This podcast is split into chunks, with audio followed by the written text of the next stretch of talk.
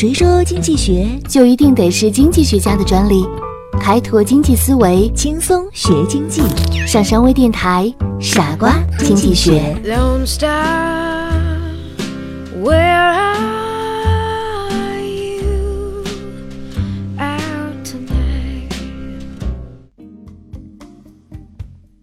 欢迎收听今天的傻瓜经济学，我是你们的好朋友上山。逃离红海就一定能避开竞争吗？我们今天聊一聊蓝海战略。一个营销人士给一个功能性的食品做一个营销方案，他要把这个产品开发成功能饮料，原因是保健品的竞争太激烈，把它开发成饮料是基于蓝海的思想，想要开辟一个新的途径。但意料之外的是。保健品的红海是避开了，但是产品又进入了快速消费品的纷争，这就反映出一个问题：如果蓝海与红海只相对于自身的话，根本就没有突出新意。你的蓝海可能早已是别人的红海，实际上，无非是从一个红海跳到另一个红海，从一场战争进入到另一场战争。经济学认为。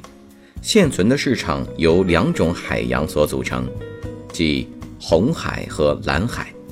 红海代表现今存在的所有产业，也就是人们已知的市场空间；而蓝海则代表现在还不存在的产业，这就是未知的市场空间。所谓蓝海战略，就是企业突破红海的残酷竞争，不把主要精力放在打败竞争对手上。而主要放在全力为买方与企业自身创造价值飞跃上，并由此开创新的市场空间，开创属于自己的一片蓝海。红海是竞争极端激烈的市场，但是蓝海也不是一个没有竞争的领域，而是一个通过差异化手段得到的崭新市场领域。在这里，企业凭借其创新能力。获得更快的增长和更高的利润。蓝海战略要求企业突破传统的血腥竞争所形成的红海，拓展新的非竞争性的市场空间。与已有的通常呈收缩趋势的竞争市场需求不同，蓝海战略考虑的是如何创造需求、突破竞争。蓝海的目标。是在当前的已知市场空间的红海竞争之外，构筑系统性、可操作性的蓝海战略，并加以执行。只有这样，企业才能以明智和负责的方式拓展蓝海领域，同时实现机会的最大化和风险的最小化。有人这样理解：我没设计过的领域就是蓝海。我的产品进入过去没进入的渠道，就是蓝海；我用的营销策略过去没用过，这就是蓝海。这些观点是不正确的。蓝海战略其实就是企业超越传统产业竞争，开创全新的市场的企业战略。如今，这个新的经济理念正得到全球工商界企业的关注。那么，什么是蓝海战略呢？蓝海战略最早是由 W. Chan Kim 和勒尼伯莫涅于两千零五年二月在两人合著的《蓝海战略》一书中提出。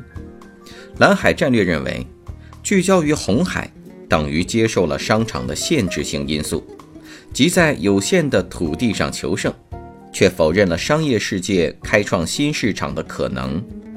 运用蓝海战略，可以跨越现有的竞争边界。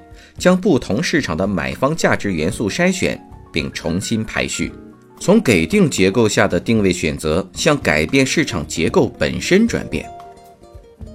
该战略包括以下六项原则：一、重建市场边界，它主要包括跨越他则产业看市场，跨越产业内不同的战略集团看市场，重新界定产业的买方群体，跨越互补性产品。和服务来看市场，跨越针对卖方的产业功能与情感导向。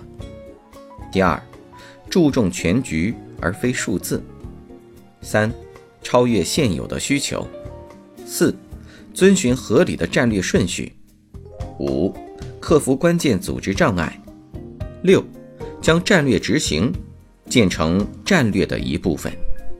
当然，创造蓝海战略并非那么轻而易举，要创造一种趋势很难，要打造一个行业也很难。企业能否找到产品或项目的核心竞争力，这种变化是不可能凭空生成的，需要时间的考验和失败经验的积累。对于企业而言，蓝海战略提供了崭新的理念，只不过在运用蓝海战略时，还是需要多一点点谨慎为好。以上就是本期的节目，感谢您的收听，我们下期节目再见，拜拜。